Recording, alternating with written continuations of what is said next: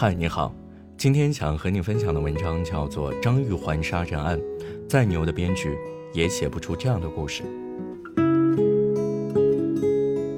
张玉环杀人案二十七年后能翻案，创造了普通人所能创造的最大奇迹。再牛的编剧也写不出这样的故事。故事中每个角色都值得我们大哭一场。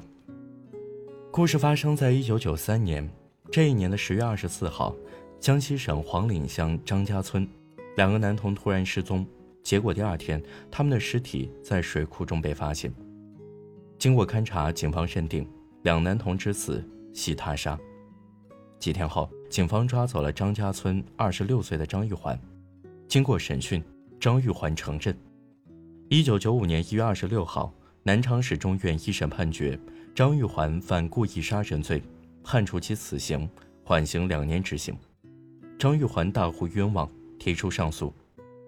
他说：“我是经不起寻衅逼供，才被迫承认杀人的。”后经过二审和终审，法院驳回了他的上诉，基本事实清楚，维持原判。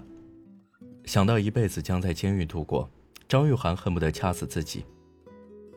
他说：“我为什么经不起寻衅逼供？我为什么要承认自己杀人？”他越想就越恨自己，觉得不如死了算了。第一次自杀，第二次自杀。哥哥张明强来探监，跟他说了一番话：“你不要再自杀了。如果你觉得自己是被冤枉的，那就写信申诉吧。”于是张玉环开始了自救。他给最高院写信，给最高检写信，给全国人大写信，给中央政法委写信。张明强每次去探监时，都会给他带去很多信封和邮票，因为张玉环每周都要写一封信。张玉环的妻子宋小女也跟张明强一样，她去探望张玉环时，问了同样的一句话：“到底是不是你干的？”张玉环说：“真不是。”宋小女说：“我信你。”宋小女一边打工一边替张玉环申冤，她跑省高院，跑公安厅，跑政法委，跑信访办，可那些人跟她说：“你来有什么用？你叫一个男人来。”宋小女回答说：“我家现在的两个男人都还没上小学呢，我就是我家的男人。”那些人又跟她说：“你这么空手来，连张纸都没有，你这样能干个啥？”宋小女只上过小学一年级，写不了申冤信，便只好去找张明强代笔。这些信交上去后，依然石沉大海。一九九零年，宋小女去看望张玉环时。眼泪簌簌的流个不停。我们离婚吧，我一个人实在是挺不住了。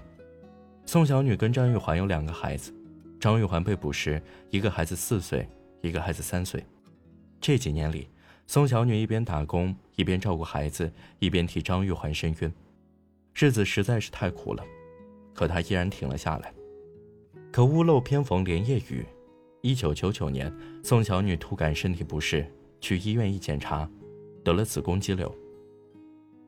张玉环坐牢后，宋小女没想过找其他男人，可这一次，弟弟跟她说：“姐，两个孩子太可怜了，他们现在饱一顿饥一顿，在学校也受同学歧视。就算替孩子着想，你也该为他们找个爸爸。”弟弟给宋小女介绍了一个福建男人，跟这个福建男人结婚前，宋小女提出了三个要求：第一，要对我两个孩子好。我子宫有瘤，假如我在手术台上下不来，你就对我儿子好一点，不要你多好，你就比别人对我儿子好一点就行。第二，不能阻止我去找张玉环，她是被冤枉的。第三，不能阻止我去看张玉环的母亲，只要到了江西，我就要去看我的婆婆。你可以不去，但我要去。这个福建男人答应了，跟这个男人结婚后，宋小女果真没有忘记张玉环，她多次从福建赶回江西，一次又一次替张玉环喊冤。几年后，宋小女病情恶化，子宫肌瘤恶化成了宫颈癌，动手术需要三万块钱。为了不拖累家里，她想到了自杀。自杀之前，她去看张玉环，张玉环跟她说了一句话：“你要是自杀了。”两个儿子怎么办？你就为了他们，也要好好活下去啊！因为张玉环的重托，宋小女放弃了自杀。二零二零年八月四号，江西省高院重审宣判，张玉环无罪释放。张玉环被无罪释放后，必然会获得巨额赔偿。但对于这个巨额赔偿，宋小女并没有对那个福建男人说：“我们离婚吧，我要回到张玉环身边。”宋小女也没有对张玉环说：“我们复婚吧，这些年我为你吃了太多苦。”她只是淡淡说了一句：“我不会回到张玉环身边，我会加倍对我现在这个老公好，因为他为我们母子三人付出太多了。”宋小女真是有情有义。宋小女的老公，在宋小女已经重病的情况下，他愿意接纳她，不但愿意接纳她，还愿意在她手术可能失败的情形下，答应她抚养孩子。宋小女去看张玉环，他一次都没阻止过。只要宋小女提出想法，他立刻就骑上摩托车载着她去。宋小女要去看张玉环母亲，他同样没有阻止过。每次他都给宋小女一些钱，让她给老人买些东西。宋小女后来得了宫颈癌，他也没有嫌弃她，而是四处筹钱为她看病。宋小女想自杀，为了让宋小女放弃这个念头，他竟然让宋小女去见张玉环，你去问问他。看他愿不愿意你自杀。其实，在看关于这个新闻里面所有的画面和视频的时候，非常触动我。他的眼里有光。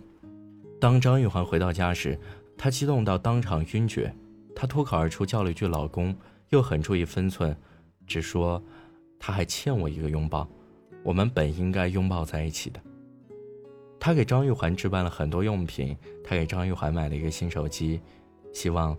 他用这个新手机来记录最美好的生活。张玉环离开家的时候，家里只有两个儿子。现在张玉环回来了，他要交给他完完整整那八个人：三十一岁的小儿子，三十二岁的大儿子，两个儿媳妇，三个孙子。我看到很多人这样说：张玉环的情感在任何的影视作品里都无法表现出来。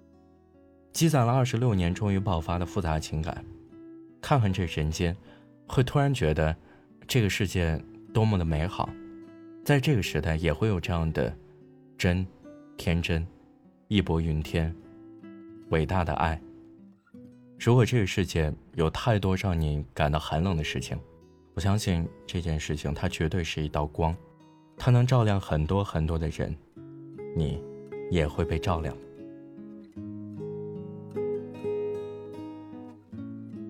好了，这就是今天的节目。想和我交流的话，欢迎添加我的个人微信“主播程浩”这四个字的全部拼音。感谢你的收听，我们下期再见。